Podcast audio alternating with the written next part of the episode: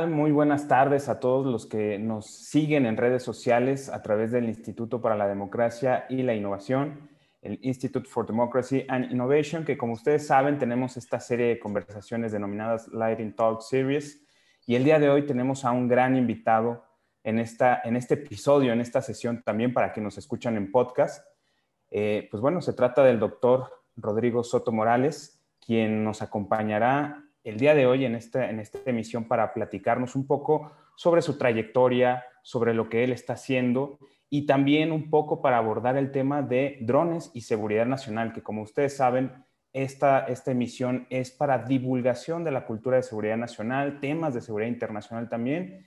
Y pues bueno, Rodrigo, un gusto y un placer tenerte aquí con nosotros y de verdad muchísimas gracias por aceptar esta invitación.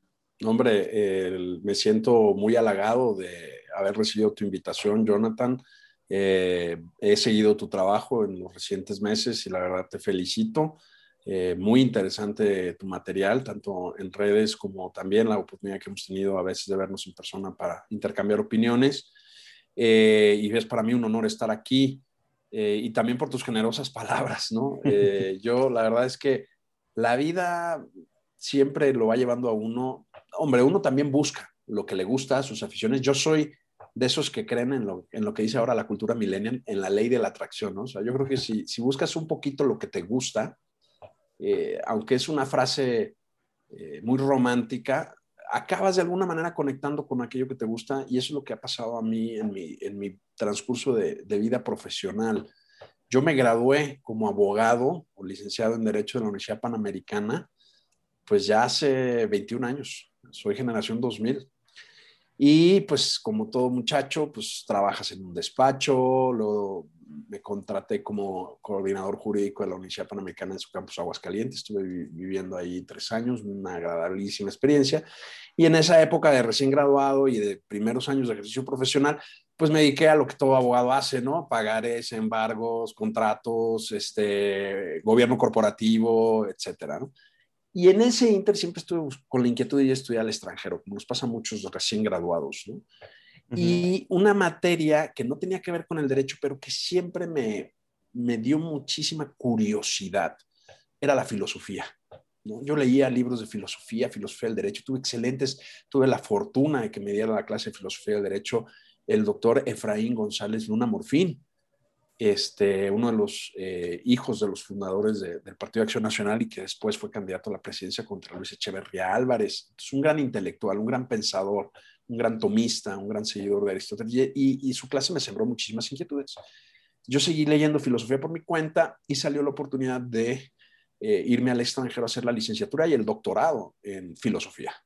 Entonces pude pasar tres años en Italia y luego cuatro en, en, España, en la Universidad de Navarra, en Pamplona, mi segunda alma mater después de la Panamericana. Y ahí me doctoré en filosofía política, porque la política siempre me ha gustado mucho. Y, y ahí hice la tesis sobre Rawls, que después un trabajo más eh, delicado y editado se publicó por el Instituto de Investigaciones Jurídicas de la UNAM. Y en esos menesteres estaba cuando me nombraron coordinador general de la carrera de Derecho en mi alma mater, en Guadalajara. Y entonces, pues llegas de Europa con toda esa mentalidad de académico y de investigación a un país donde si bien hay investigación y hay vida académica muy viva y muy buena, hacer investigación a gran escala o continua en el ámbito privado es posible, pero a veces no es tan rápido o tan fácil disponer de los recursos como pasa en el ámbito público y al mismo tiempo en una plaza que es Guadalajara, que es muy comercial, ¿no? Los que somos de Guadalajara, pues somos comerciantes, nos gusta poner un negocio, tal, las relaciones públicas, etc.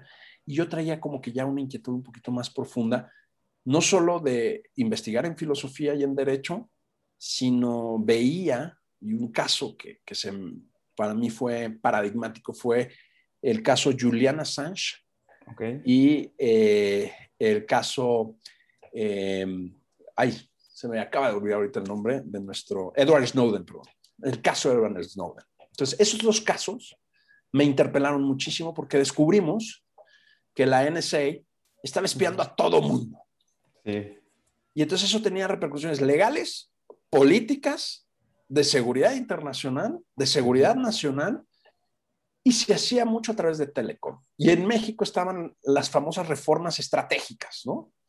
Sí. Entonces, eh, yo dije, es que este es el futuro, o sea, el tema de telecomunicaciones, el tema de energía eh, y el tema ya empezaban a darse todas las coberturas al proyecto de Richard Barson de Virgin para los vuelos suborbitales, al de Elon Musk, del X-Space. Entonces yo decía, el derecho tiene que estar ahí, ¿no? Para no solo regular indemnizaciones, sino para estructurar bien desde el gobierno los permisos y el acceso a esas vías de comunicación, como son incluso el espacio ultraterrestre ahora, en temas de telecomunicaciones vía satelital.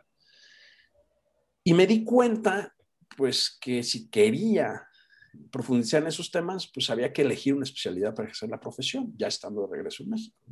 Y siempre me gustó la aviación.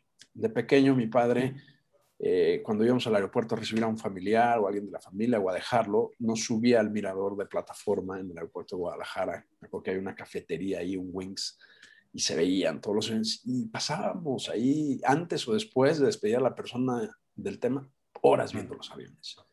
Y era una pasión que traía, y siempre no la abandono, la ilusión un poco quimérica de ser piloto también. Piloto. Y entonces decidí arriesgar.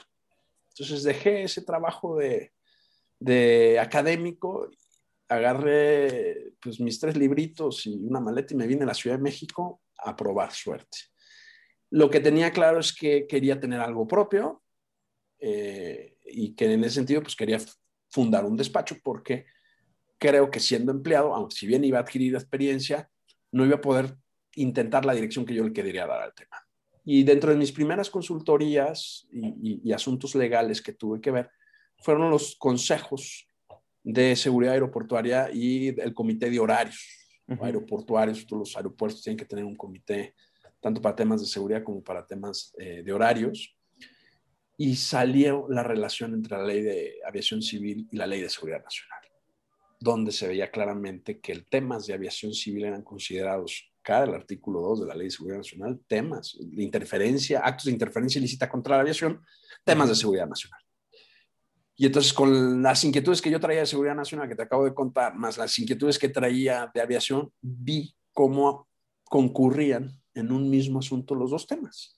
Claro, y pudiste combinar esa labor eso, profesional. Entonces, eso me, me llenó de mucha satisfacción humana. Fue, como dicen, ¿no? Cuando encuentras lo que te gusta hacer en la vida, pues ya el dinero vendrá como consecuencia, ¿no? Claro. Y es un poquito lo que me ha pasado.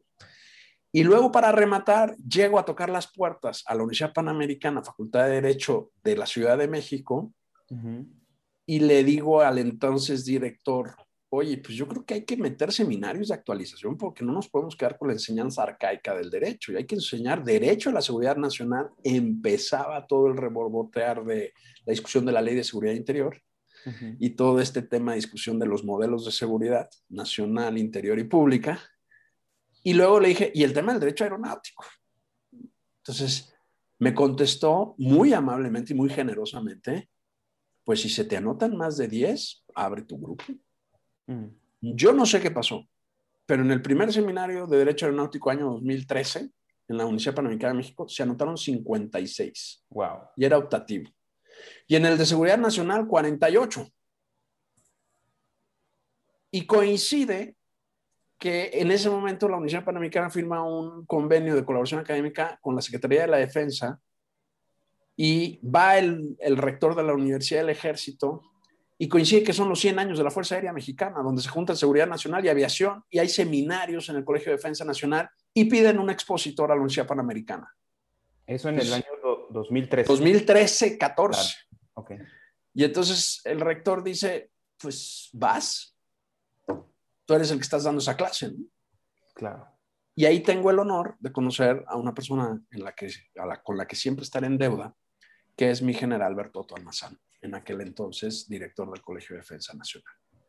Y él es el que me forja como profesor, el que apuesta por mí como profesor de seguridad nacional, me da bibliografía, me va dando una preceptoría y me va guiando, me va diciendo, me va entonces, eh, tanto mi general Vallejo después como ahora mi general Gómez, pues muestran una preocupación continua por actualizar a los profesores del colegio, por tener en contacto a los profesores del colegio con la situación real en los riesgos y amenazas y en el mapa de riesgos de seguridad nacional.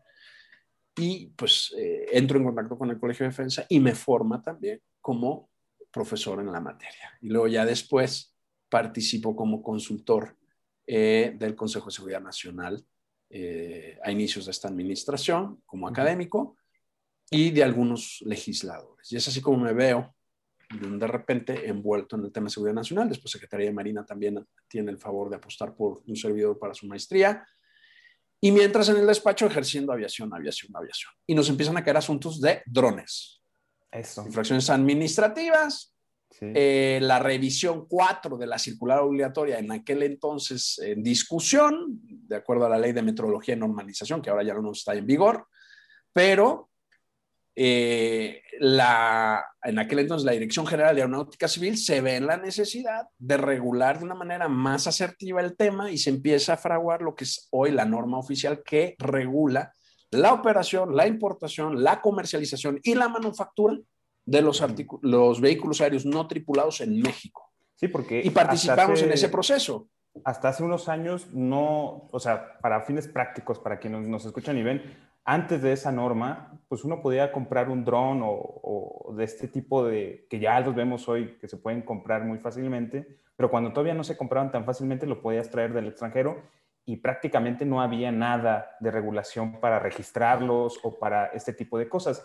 Es correcto. Platícanos un poco cómo ha migrado, cómo ha transitado en ese tema, en esa materia, antes y cómo estamos ahora. Mira, desde hace más de una década, existe eh, los intentos de regulación a través de circulares obligatorias. los que estamos en el ámbito legal de la aviación, eh, tenemos distintas normativas que aplican de diversa forma o para diversos asuntos. Obviamente, primero la Constitución y después tenemos una ley general de, una ley, perdón, de aviación civil y su reglamento y una ley de aeropuertos y su reglamento. Y el transporte aéreo, pues tiene eh, también, vamos a decirlo así, aristas relativas a la competencia económica eh, y también pues a temas eh, de seguridad nacional, porque hay referencias en ambos ordenamientos de, esas, de esos ámbitos al tema de la aviación. ¿no? Y los drones estaban regulados no a nivel de ley, sino a nivel de circular obligatoria, pero desde el punto de vista del derecho administrativo, una circular obligatoria es un mandato que le da un funcionario a personal interno o de menor jerarquía para ejecutar sus funciones de determinada manera. Entonces no era la forma idónea por técnica jurídica de tener regulado el tema. Ahora lo que tenemos es una norma oficial que según en aquel entonces fue expedida bajo el régimen todavía de la ley de metrología y normalización. Ahorita tenemos ya una ley de infraestructura de la calidad que sustituye en ese sentido a la ley de metrología y normalización y una norma oficial lo que busca es asegurar ciertos estándares técnicos para una actividad, bien o servicio, ya sea de manufactura, de prestación de ejecución o de componentes para la fabricación, por explicarlo de mal y rápido. ¿no? Y lleva muchos procesos de revisión, se, se publican en el oficial los proyectos y toda la gente metida en la industria de ese tema puede opinar. Y pasa también por un proceso de revisión ante la Secretaría de Economía. Pues porque es un bien o servicio que, que, que, está abierto al mercado, vamos a decirlo así. Sí, que se No es de ámbito militar. Claro. Entonces, los drones, como sabemos, se desarrollan principalmente en ámbito militar. Y luego ya después mucha tecnología que se genera en ámbito militar se abre al mercado. El problema en los drones, a diferencia de ciertos componentes, aunque hay algunos que sí, que también coinciden que pasa con los drones, son de uso dual. ¿Qué son esos bienes de uso dual? Pueden ser desde procesadores, conductores, materiales, etcétera, que se pueden usar tanto para equipo de uso estrictamente militar o para equipo también de uso civil. Y hay convenciones o tratados eh, que lo regulan. En nuestro caso está el Tratado de Base Marx, México es parte, y en ese sentido eh, se le aplican ciertas restricciones arancelarias o aduaneras para la importación o exportación de esos materiales. Y luego hay los países, por ejemplo, Estados Unidos tiene un servicio que se lee el FMS, Foreign Military Sales, que tienes que tener un clearance del Departamento de Estado para poder vender como fabricante y contratista militar fuera del país a otras, a otras empresas o, agencias de otros países ciertos materiales. Pues porque son ventajas competitivas desde el punto de vista táctico, ¿no? Entonces es importante este, hacer esa clase. Y en drones pasaba mucho eso. ¿Qué hace México?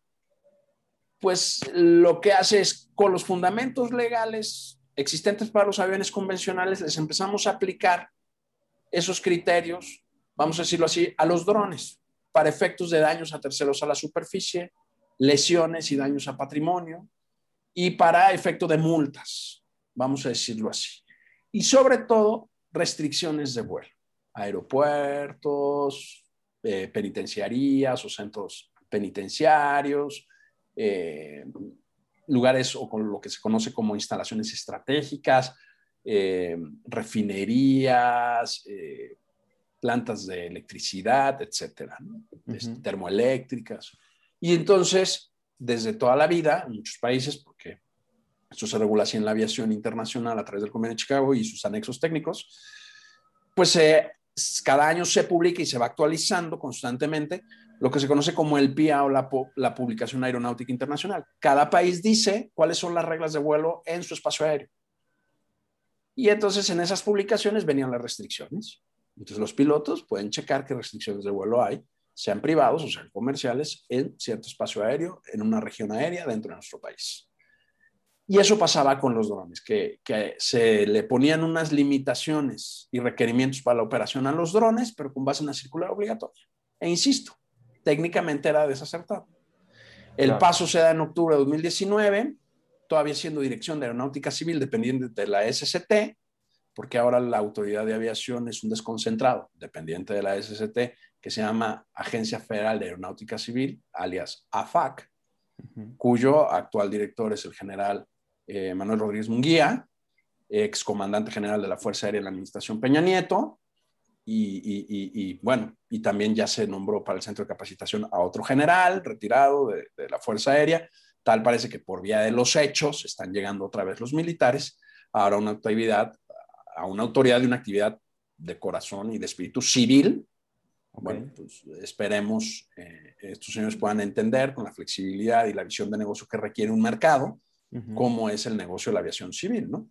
Para no centrarse únicamente en el tema de seguridad de la aviación. Entonces, los drones, efectivamente, se han venido, vamos a decirlo así, eh, como hongos en la pradera, nos han crecido. Y podríamos tener una norma mejor de la que tenemos. Sí, la norma que tenemos no es mala. Es una mejora de un ejercicio de más de una década. creo que ya contiene los estándares mínimos y que le da las herramientas legales a las autoridades para poder regular y sancionar el mal uso de los drones. ¿Cuál es el verdadero problema, Jonathan? Que el dron es un equipo tecnológico. Yo tengo un dicho muy sencillo, la tecnología se controla con tecnología. No basta que tengas escrito en una ley que si haces esto te voy a hacer, sino que tienes que detectar que lo hiciste, comprobar que lo hiciste, tenerlo en el radar, poderlo controlar si va a ser un daño preventivamente. Para eso necesitas infraestructura tecnológica. Entonces, ese es el gran reto que tiene la autoridad o el Estado mexicano, integrar, porque lo fácil es decir, ah, no, entonces no se puede y nadie huele. Entonces, los drones nos han traído una revolución y una baja de costos en inspecciones industriales, en inspecciones de infraestructura, en minería, en agricultura, en fotografía, en topografía, en geodésica, en búsqueda y rescate, en seguridad y monitoreo, en patrullaje. Y así me podría seguir dando ejemplos, ¿no?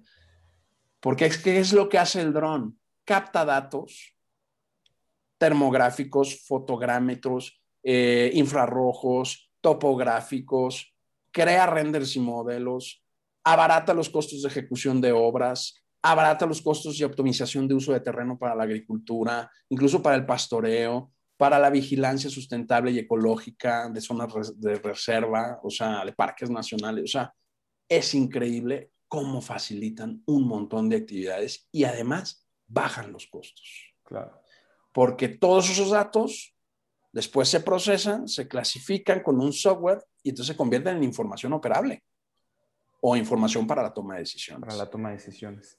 El dron es la punta del iceberg, que solo tiene una posición privilegiada para captar una información, ya sea a través de sensor o a través de fotograma. Y ya de ahí procesas la información, la interpretas y tomas decisiones que te permiten, hombre, avanzar muchísimo en muchísimas actividades de muchos sectores. Entonces, la idea es apostar por los drones. ¿Que hay peligros de invasión de privacidad, de daños al patrimonio o de lesiones a la integridad física de las personas? Claro que sí. Pero para eso son las reglas de vuelo, para tener un vuelo seguro. Y esto es lo que la norma, junto con la ley de aviación civil y su reglamento, de alguna manera envuelven legalmente. Ahora, ¿quién tiene que estar cuidando que los drones hagan lo que deben de hacer? Primero, el operador. Es un tema de cultura. Segundo, la autoridad primera respondiente, que habitualmente será una policía municipal o estatal. Que ese es y tercero, es un gran reto. Y tercero, la autoridad de aviación civil para poner las sanciones administrativas y dar parte a la autoridad competente si es que cabría la posibilidad de una sanción penal. Porque la autoridad de aviación que busca seguridad operacional, esa es su labor. Lo que tiene que hacer la autoridad de aviación en este país es promover la industria de la aviación, no inhibirla, pero en condiciones de vuelo seguro para todos, para los que vuelan y para los que están abajo de los que vuelan. Y en este no sé si me expliqué. Sí, sí y, quisiera ahondar un poquito más en esta, en esta parte. ¿Cómo puede promover el Estado mexicano la industria de los drones? ¿Qué se necesitaría? Y, yo lo he escuchado de diferentes, no solamente empresarios, sino también incluso de gobiernos estatales que ya tienen una base industrial pues considerable, como puede ser el Bajío, eh, Jalisco, Guanajuato, Querétaro, ¿Cómo puede, ¿Cómo puede el Estado mexicano y sus autoridades, a través de sus diferentes instancias y el marco legal, promover y no inhibir la industria de los drones, que podría ser fundamental para nuevos desarrollos tecnológicos y sobre todo para el desarrollo nacional? Pues como siempre, primero ver dónde estamos parados desde el punto de vista del presupuesto. Porque lo primero que tienes que hacer es hacer una lista de necesidades, quizás tus más importantes y urgentes, luego tus importantes no urgentes para que las programes y hagas un plan de desarrollo a 50 años. La aviación no puede irse desplegando con improvisaciones. La aviación no da cabida a la chapuza, al alambrito. La aviación es una actividad que está estandarizada internacionalmente y estamos obligados a seguir el estándar internacional de seguridad en la operación y en la fabricación este, y en la comercialización, porque somos miembros del convenio de Chicago de 1944. Lo firmamos, lo ratificamos, estuvimos en el depósito de instrumentos y no solo del convenio, sino de sus 19 anexos. Por eso nos degradaron hace tres meses, porque estamos obligados a hacer algo que no hicimos. Y aunque se diga por ahí que es por intereses de aerolíneas del país vecino, no es cierto. Nosotros libremente asumimos la obligación de que se nos audite cada 10 años nuestros estándares de seguridad operacional. Y somos nosotros los que no previmos un programa de crecimiento y mejora durante 10 años. Llega el plazo, nos revisan, ¡pum! Mala nota. Entonces, más bien hay que empezar por reconocer la propia responsabilidad en vez de escurrir el bulto a otros y hacer un plan a 50 años, una lista de necesidades y con eso el dinerito necesario. Por supuesto. Dándonos cuenta que es una actividad que no solo beneficia a un sector de la población, beneficia a toda la población. La aviación, está comprobadísimo, económicamente derrama colateralmente a muchos otros sectores. No solo al turismo o a los negocios o a la logística. Y ahora, en la contraparte de, de esta realidad de los drones, cada vez hemos visto en noticias, en incluso información sobre que el crimen organizado utiliza drones también para, para atacar a sus adversarios, otros criminales, otras organizaciones criminales, o incluso para eh, atacar o atentar contra pobladores o las propias instituciones de seguridad en el país. ¿Cuál sería el equilibrio fundamental también para prever esas situaciones, para proteger a la ciudadanía y sobre todo también para dotar a los miembros tanto de las Fuerzas Armadas haciendo labores de seguridad pública como a las policías, tanto municipales o estatales, que tienen esta función y a la Guardia Nacional en funciones cuando los, los criminales, el crimen organizado, está a la vanguardia tecnológica utilizando ya incluso este tipo de herramientas? Pues primero, dotarle las mismas herramientas por lo menos y lo ideal es más herramientas que los criminales. Y para eso hay que hacer una labor de inteligencia para saber qué tienen los criminales. Segundo, eh, hay contramedidas. La tecnología tiene esa doble cara. Casi todo avance tecnológico que tiene un procedimiento o una naturaleza operativa tiene su versión inversa. Pues porque es un artefacto creado por el hombre, incluso el tema de la, inteligencia artificial, cabe pensar que se puede hacer contra inteligencia artificial ya, ¿no? Hay estudios en ese sentido, ¿no? Entonces, eh, las contramedidas existen desde hace también mucho tiempo. Están las habituales, que son radares detectores, Luego, antenas inhibidoras de señal, mejor conocidas como jammers. Y luego también hay temas eh, de hacking que se puede hacer al mismo dron a través de su propia señal en el sistema, por mencionarte tres en concretas. Pero luego pasan este tipo de cosas en nuestro país por falta de conocimiento y por falta de cultura.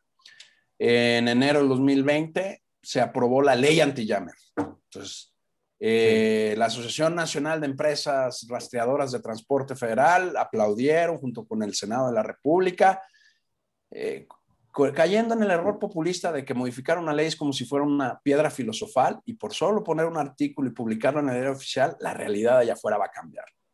Es una falacia, eso no pasa. Entonces, modificaron un artículo de la Ley Federal de Telecomunicaciones y un artículo del Código Penal diciendo que nadie puede tener jammers porque inhiben la señal de los GPS y ya no pueden rastrear pues, eh, los camiones con carga. Entiendo ese problema, porque si inhibes el GPS ya no sabes qué pasó con tu camión y el problema de robo autotransporte federal es gravísimo en este país. Pero no solo el contar con la señal GPS es la única manera de evitarlo. Se lo roban con GPS y sin GPS. Se lo roban porque hay tramos que son inseguros, porque la autoridad no tiene el control de ese territorio. Las cosas como son. Entonces, prohíbes y dices, solo pueden tener estos equipos el ejército y la marina, porque son instituciones de seguridad nacional, y la Secretaría de Seguridad Pública en temas penitenciarios. Nada más. Óyeme, ¿dónde dejas aeropuertos? Óyeme, ¿dónde dejas puertos? Óyeme, ¿dónde dejas instalaciones de la Comisión Federal de Electricidad o de Pemex? Pues con una visión muy reducida de la realidad por desconocimiento, no digo que haya mala fe, pero dejas a un policía indefenso frente a un dron que lo pueda atacar. Y el policía es el primero que tiene que intervenir. Entonces, faltó visión en la reforma. Debe haber una contrarreforma o una ampliación o matización de esa reforma de enero del 2020 de la famosa ley anti-jammer. Y estos dos artículos, tanto la Ley Federal de Telecomunicaciones como del Código Penal, tienen que matizarse y creo que se le tiene que dar la posibilidad a las instituciones de seguridad pública de los tres niveles de gobierno, no solo del federal, acceso a contramedidas tecnológicas contra los drones. Y se puede hacer un registro perfectamente de sus equipos como obligación. Y un registro federal, si quieren, como tenemos el registro de coches, como quieren tener el registro de celulares, mejor que se pongan a hacer registro de antidrones. O sea, yo creo que a veces eh, el populismo, ya sea de grupos del sector privados y el populismo de grupos del sector público, son erráticos porque lo que buscan es la laraca y la espectacularidad de una reforma para venderlo como una cosa políticamente eh, redituable cara a su electorado. En realidad lo que hacen es amarrarle las manos a las fuerzas de la ley y del orden. Entonces tenemos que pensar en clave tecnológica. Si yo no le doy la tecnología a la autoridad, no va a poder controlar el fenómeno. Y eso implica un plan de inversión a largo plazo. No andar reformando leyes. Sí, algo que es fundamental y sobre todo estos fenómenos, cuando sucede este, este denominado populismo legislativo, por así decirlo, eh, que luego encuentra cabida y encuentra apoyo de sectores de la población, como en este caso que acabas de mencionar, y muchas veces se debe a algo que también mencionaste, que es la falta de una cultura tecnológica en el país, es decir, de los alcances, de los límites que tiene la tecnología y que entonces también cómo la población puede conocer sobre estos alcances y límites para proporcionarle también a la autoridad, pues bueno, las herramientas necesarias para hacer sus funciones y no limitarlas y efectivamente la realidad se ve, más bien la realidad supera muchas veces a la legislación y en la realidad, pues bueno, quienes no respetan de leyes y de normas, que son finalmente los criminales, pues bueno, a ellos les importará, como quien dice, un bledo esta legislación y lo van a seguir utilizando, pero quienes sí tienen que seguir los ordenamientos, el marco legal, que son las autoridades, los policías, las Fuerzas Armadas, pues bueno, a veces se encuentran en una camisa de fuerza frente a estas realidades y terminan siendo, pues bueno, vulneradas también para realizar su, trabajo, sus funciones y que termina afectando a la población, a las empresas y a los propios negocios que impulsaron estas reformas. Correcto. Entonces, en esta parte de la cultura, sobre todo, de la promoción, en tu opinión, sobre todo en el ámbito aeronáutico y en el ámbito, pues bueno, de específico de los drones, ¿cómo verías tú o cómo sería posible fomentar y hacer más cercana esta realidad tecnológica para la población en general y específicamente para aquellos sectores que pueden estar ya involucrados en un mercado que puede ser muy redituable, que puede ser beneficioso para las diferentes industrias? ¿Cómo podríamos acercar ese, ese tipo de información y cultura? Mira, ya tenemos casos de éxito que son análogos. La cultura financiera en online. Ya la gente invierte en mercados bursátiles con su teléfono en la mano. Tenemos el caso de la cultura, por ejemplo, antitabaquismo, ¿no? Es que es cuestión nada más de centrar, ¿no? Hay un gran movimiento antitabaquista, pero pues hay un gran movimiento pro cannabis en este país, que también se fuma, ¿no? Entonces, Obviamente, pues los grupos que tienen un interés se mueven y lo promueven en ese sentido. Eh, la respuesta a lo mejor va a parecer simplista, pero creo yo que no lo es. Es entender el fenómeno tanto en su ámbito tecnológico como en su ámbito regulatorio y, como decimos, de law enforcement, ¿no? de hacer cumplir la ley. La respuesta, por simplona que parezca, es la policía el tema de drones, ¿quién es el que tiene el dron habitualmente? Un particular. Sí. Porque si el dron que estamos comentando es el dron que utiliza el ejército, el dron que utiliza la Guardia Nacional o el dron que utiliza la Marina, no entra en discusión, porque entran bajo operativos concretos, no es aviación civil, a lo mejor el de la Guardia Nacional sí, porque es un cuerpo civil, y lo único que tienen que hacer según la ley de aviación civil es coordinarse con los servicios a la navegación aérea para el tema de seguridad operacional y tráfico aéreo, pero no entran bajo estas eh, especificaciones. La norma oficial es muy clara al respecto. aquí estamos hablando de drones civiles para uso privado y comercial y recreativo.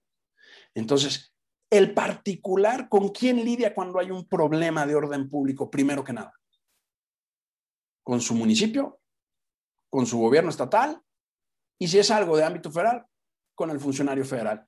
Y si estos tres señores tienen problemas con ese particular, ¿a quién le hablan? A la policía. Entonces, las policías municipales, estatales y federales tendrían que tener su unidad de inteligencia aérea para operar drones para temas de seguridad preventiva y correctiva. Pero también tendrían que tener dentro de esa unidad el tema de vigilancia y, de respuesta para el tema de drones hostiles o de drones invasivos, ya sea la privacidad o espacios prohibidos de vuelo. Y para eso, esos cuerpos de seguridad necesitan la tecnología de detección, de inhibición y control de los drones. El problema es que ahora se cree que todo tiene que venir de la federación para abajo. Es cierto. Ese es el problema que estamos viendo con el crimen organizado. El crimen organizado no nació generalizado en este país y luego se fue estado por estado. Fue al revés. Nació en ciertos puntos del territorio nacional y de ahí fue creciendo, fue creciendo, fue creciendo hasta que ya quedó segmentado y por eso tenemos este choque entre cárteles a lo largo y ancho del país porque desde los gobiernos locales no se atajó a tiempo el problema. Entonces, ¿qué vamos a hacer con los drones?